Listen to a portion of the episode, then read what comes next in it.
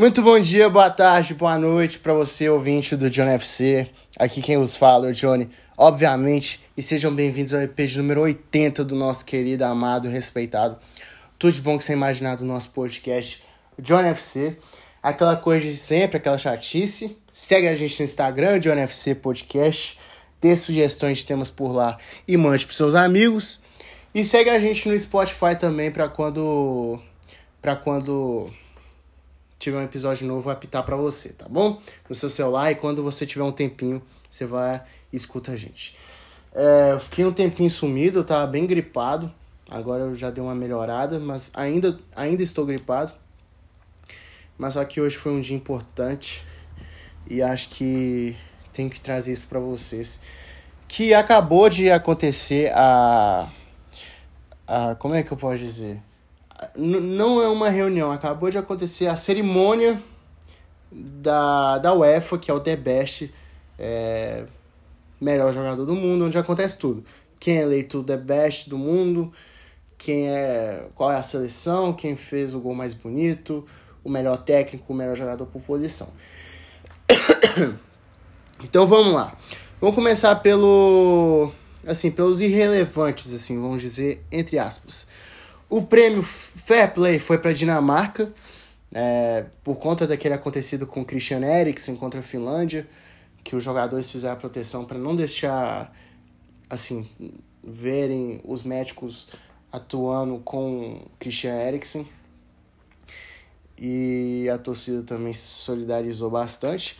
E nesse mesmo jogo teve o vencedor do FIFA Fan Award, que é o, o fã vencedor, que foi as duas torcidas, a Dinamarca e a Finlândia, um gritava Christian e o outro gritava Eriksen.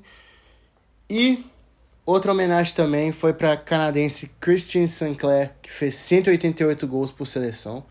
Tem 188 gols por seleção. A maior é a maior artilharia, é a maior jogador da história a ter gols por seleção.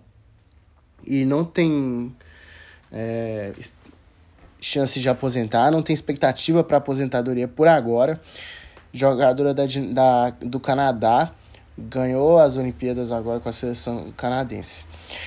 Então vamos lá. É, o Puskas também, eu esqueci de falar do Puskas. O Puskas, quem ganhou foi o Eric, o Eric Lamela, desculpa, Eric, ó. O Eric Lamela, que fez aquele golaço contra o Arsenal de, de letra. Eu já sabia que ia ganhar, para ser bem sincero. Eu votei no gol do, do Taremi contra o Chelsea, que eu acho que foi uma bicicleta assim espetacular. Mas o do Lamela também não tem problema. Foi um bonito gol também. Foi um golaço, quer dizer. E ele já, já é especialista nisso aí. É, vamos, vamos lá. A seleção feminina ficou escalada com a goleira Endler, do Chile, do Lyon. É, a, lateral, a lateral direita pela Bronze do Manchester City. Renage, zagueira francesa do Lyon e Bright da Inglaterra. E a lateral esquerda é a Eriksson da Suécia. Meio de campo, Banini do Levante, George Lloyd dos Estados Unidos e Bonanzia da Juve, da Juventus. Na frente tem a Miedema, Alex Morgan, americana aquela, né?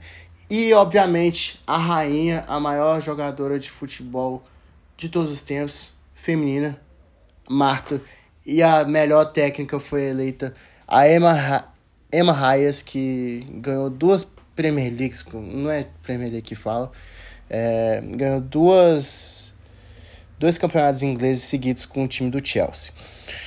A melhor jogadora do mundo foi a Puntelias, Alex Puntelias, que não esteve na lista do top 11 que, no, no, time, no time titular, que eu achei bem estranho, assim como as outras três candidatas, a Hermoso, também do Barcelona, e a Sanquer, do Chelsea.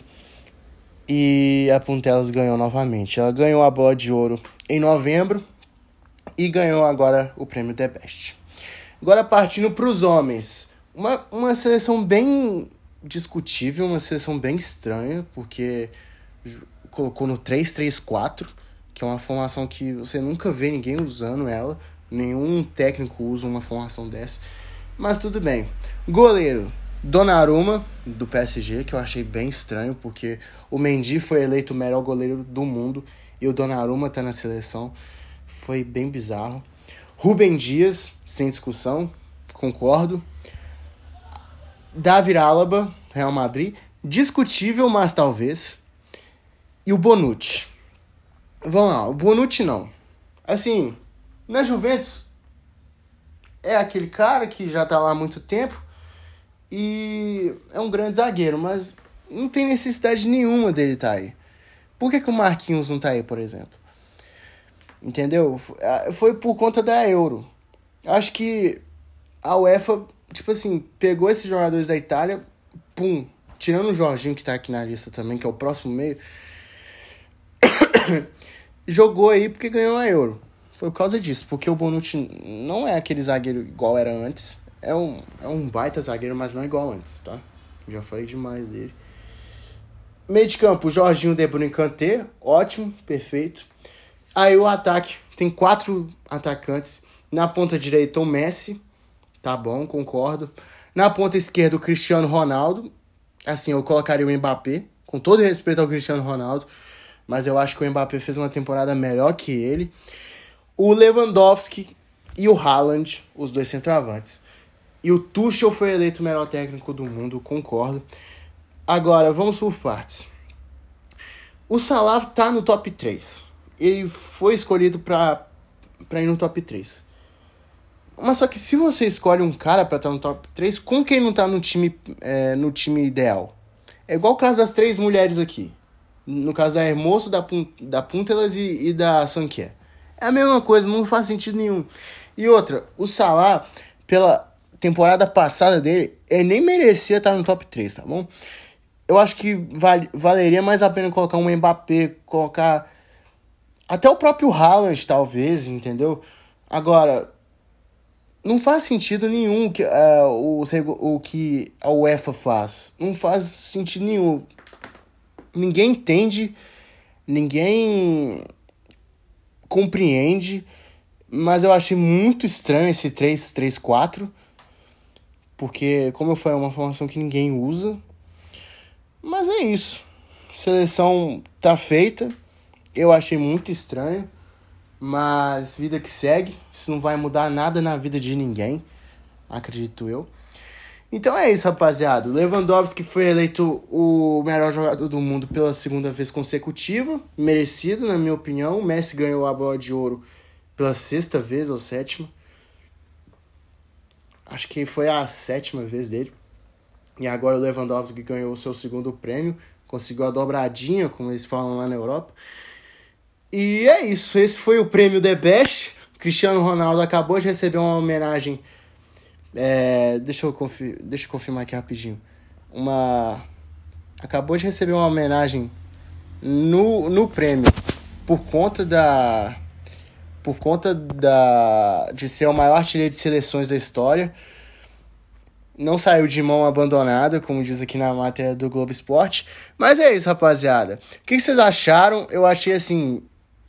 bem estranho, mas tudo bem. E é isso. Amanhã tem mais episódio novo. Amanhã eu vou estar melhor, se Deus quiser.